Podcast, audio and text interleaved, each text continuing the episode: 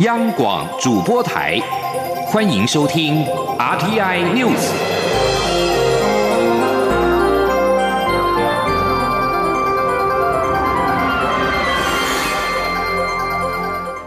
各位好，欢迎收听这节央广主播台提供给您的 RTI News，我是陈子华。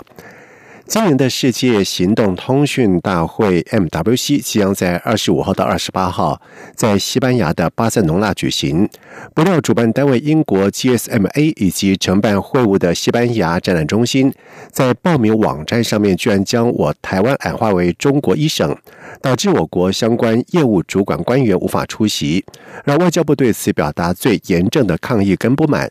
外交部指出，MWC 是全球最重要的资通讯产业盛会之一。我国代表历年均以台湾名称报名与会，今年是首次遭到矮化。外交部强调，无法接受 GSMA 等屈服于政治压力的不当做法，将协同国家通讯传播委员会等相关部会，持续结合理念相近国家与有我力量，促使 GSMA 等摒弃政治考量，紧速改正其。报名网站对我的不当称谓，以维护我方与会的权益。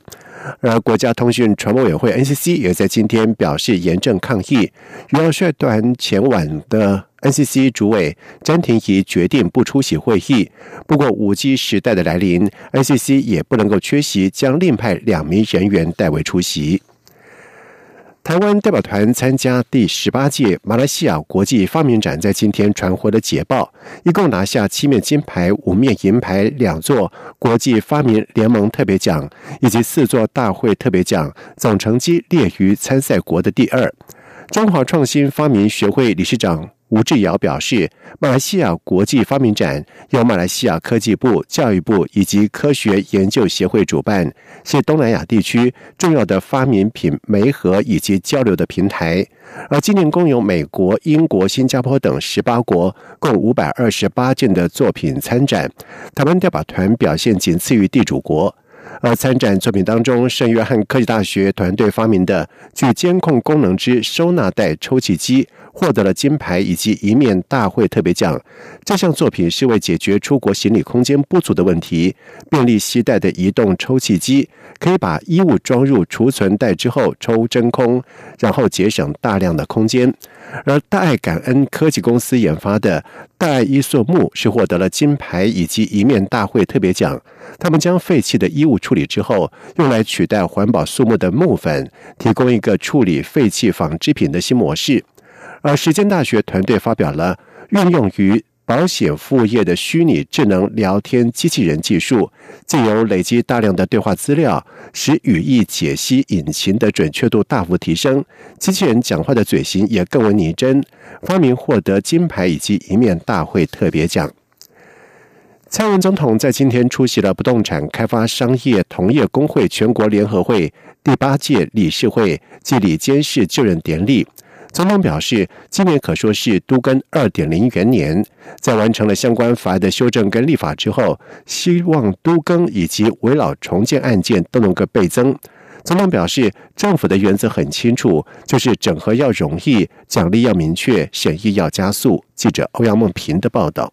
蔡英文总统在致辞时表示，为了解决居住的问题，蔡政府上任后便积极兴办社会住宅，并推动都市更新。这两年多已经有不少成果，尤其在都更条例修正、围老重建条例通过后，对整个房地产市场都有非常大的注意。过去都更案一年约核定四十案，在二零一七年、二零一八年已经倍数成长到七十七到七十八案。总统表示，去年底都更条例。全面修正后，今年可说是都更二点零元年。政府希望能够达到一百案的规模。在围老屋重建部分，法规也已经逐步完备。去年有超过一百三十案申请，今年希望能够倍增到三百案。总统并透露，都更条例的子法《都市更新建筑容积奖励办法》修正草案已经出炉，工会也参与讨论，相信会让大家满意。总统说。大家最关心的新版的都跟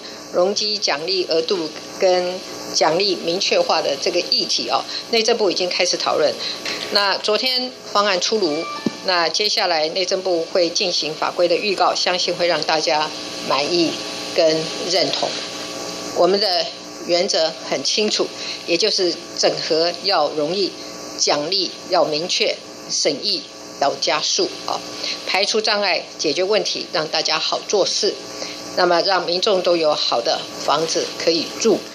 卸任的理事长吴宝田则向政府提出三项建议，包括都市更新的推动能走得更快一点，区域发展能做得更好一点，经济建设成果能更多一点，跳脱闷经济的循环。总统则回应表示，经过过去三年的努力，台湾的经济持续稳定成长，虽然不是用跳脱的方式，但也以越来越加速的方式脱离闷经济循环。至于区域整合问题，就是政府推动前瞻基础建设计划的原因，希望能够做好交通及基础建设，缩短南北差距，并让南北及中部连接的更好，让整合过的区域发挥规模效应。中央广播电台记者欧阳梦平在台北采访报道。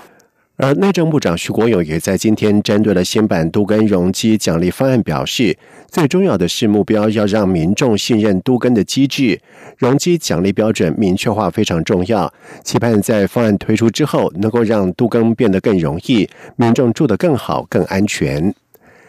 交通部民航局从二零一四年开始推动了国际线采用电子登机查验系统之后，在今年再扩及到国内线，而目前民航局已经在各航站完成了硬体的建制，预计在三月一号就可以启用。而现在就等各国籍航空陆续完成相关的软体 APP 的开发，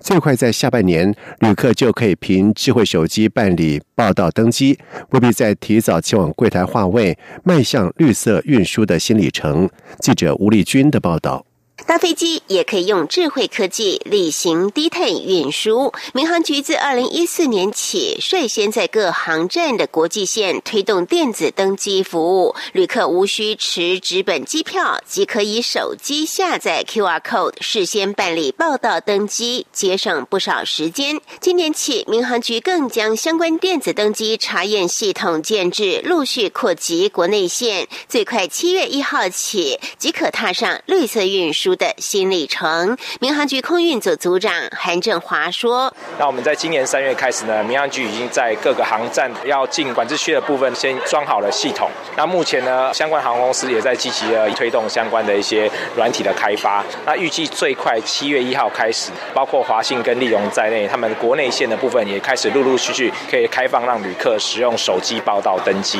那以后旅客登机的时候就不用再提早到航空公司的柜台前面划位，可以在家。”家里面呢就可以用手机报到，然后拿着手机报到上面的 QR code 就可以去登机了。韩振华指出，目前国际线有多家航空公司使用电子登机，不过以国际航空长荣及华航为例，目前使用手机的报道率平均只有百分之三，原因是飞到国外需要托运的行李比较多。因此，即使可以电子登机，但仍需前往航空公司柜台处理行李托运，能够节省的时间有限。但是，国内线乘客需要托运行李的几率相对低，因此预估使用率将较国际线来得高。中央广播电台记者吴丽君在台北采访报道。国立屏东科技大学跨系学生团队在今年参加了台北灯节的花灯竞赛，荣获社会组灯王的殊荣。他们除了将台北一零一、北门、猫空缆车以及熊赞等台北的元素融入到作品当中，还以穆斯林为人物主角，结合了 AR 扩增实境，介绍了台北开斋节的活动内容，呈现这个城市的多元文化包容度。记者陈国维的报道。台湾近几年积极打造穆斯林友善环境，不仅有越来越多的餐厅及饭店取得清真认证，不少校园及车站更设有祷告室。而台北市每年也为信奉伊斯兰教的义工朋友举办开斋节。屏东科技大学十一名学生今年组队参加台北灯节花灯竞赛，以“一起缤纷拥抱台北，意犹未尽绽放城市”为创作主题，设计大型主题灯座。他们在作品中融入开斋节庆典。观赏者只要透过 App 扫描穿着穆斯林服饰的人物主角，就能看到开斋节的介绍。指导老师李新主说：“台北是一个很多元的城市，然后它在近几年都有举办穆斯林的开斋节。然后我们想说，同学刚刚也有一个，呃，他是马来西亚，因为马来西亚最大种族也是信仰的穆斯林的那宗教，所以我们想说把这个融入我们的作品来展现台北的多元文化。然后下载我们的 App 的话，扫我们的花灯主题，就会出现一些不一样的资讯，还有一些有趣的相关图片。团队运用 AR 扩增实境，让赏灯民众处处有惊喜。李新竹表示，这个作品做了一个月，学生们利用寒假甚至春节期间赶工，从主题发想、骨架制作、焊接到配电，都由团队一手包办。做花灯戏可是可以把大家凝聚在一起的一个很好的工作，可以让大家更认识彼此，然后可以透过这个活动，把大家的想法、创意，然后并且运用各个大家的专业来完成这个作品。那完成之后，成就感是非常足、非常高兴的。就读时尚设计与管理系的马来西亚侨生欧哲敏说：“这是他第一次做花灯，没想到能和同学们一起拿到第一名。他觉得最难的就是制作骨架，要有想象力才行。会越做越开心，因为从无到有吧，然后那个成就感就是满满的成就感。”台北灯节落幕后，这座灯王将放在屏东科技大学校园中展示，让更多南部民众得以就近欣赏，同时认识穆斯林文化。中央广播电台记者陈国伟台北采访报道。前行政院长张善政表态参选二零二零年的总统，继提出数位国家公民投公投之后，他在今天再公布了竞选的主轴是科技兴国、智慧治国、全民好生活，要以数位科技平民化，造福民众的生活，凸显理科总统的特色。张善政表示，高雄市长韩国瑜强调，货出去，人进来，高雄发大财。他希望能够把高雄的实体世界变成是网络世界的升级版。张善政表示，他在三月将成立善科基金会，基金会将打造极致社会政策沟通平台，让社会参与政策白皮书形成的过程。张善政说：“过去我们可以看到，呃，选举的候选人，呃，这些政见的白皮书怎么来的？找一些所谓的社会精英分子。”就关着门就做出一套白皮书，这个是没有社会参与的过程。那这个基金会基本上要弄的一个平台叫做呃极致台湾，集众人智慧的极致，极致台湾基本上就是说透过网络的公开透明程序，把证件呃呃弄弄一个呃讨论的过程，让最后这个证件是有社会的。呃，至少，呃，不只是所谓的精英，有由上而下跟由下而上的过程，把这个政见弄得更公开透明。另外，国民党有多人表态角逐二零二零年的总统提名，媒体询问张善政，在未来的国民党总统候选人征询担任副手，他是否同意？张善政回答：目前考虑这个问题，现阶段最重要的任务就是冲高声势。